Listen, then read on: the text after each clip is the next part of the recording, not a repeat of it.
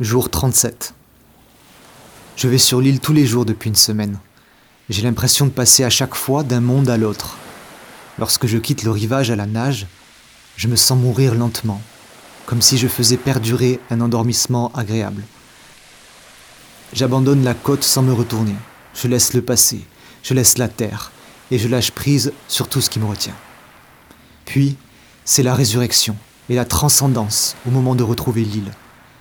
Je pose le pied sur un paradis terrestre hors du temps, un endroit divin et exquis qui m'accueille naturellement et sans retenue.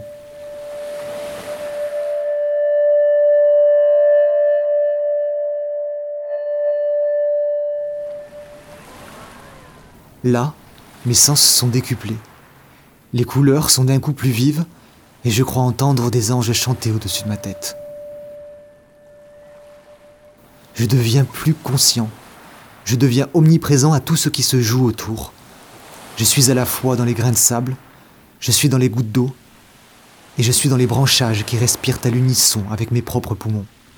Une fusion physique et énergétique qui m'est difficile d'exprimer par des mots.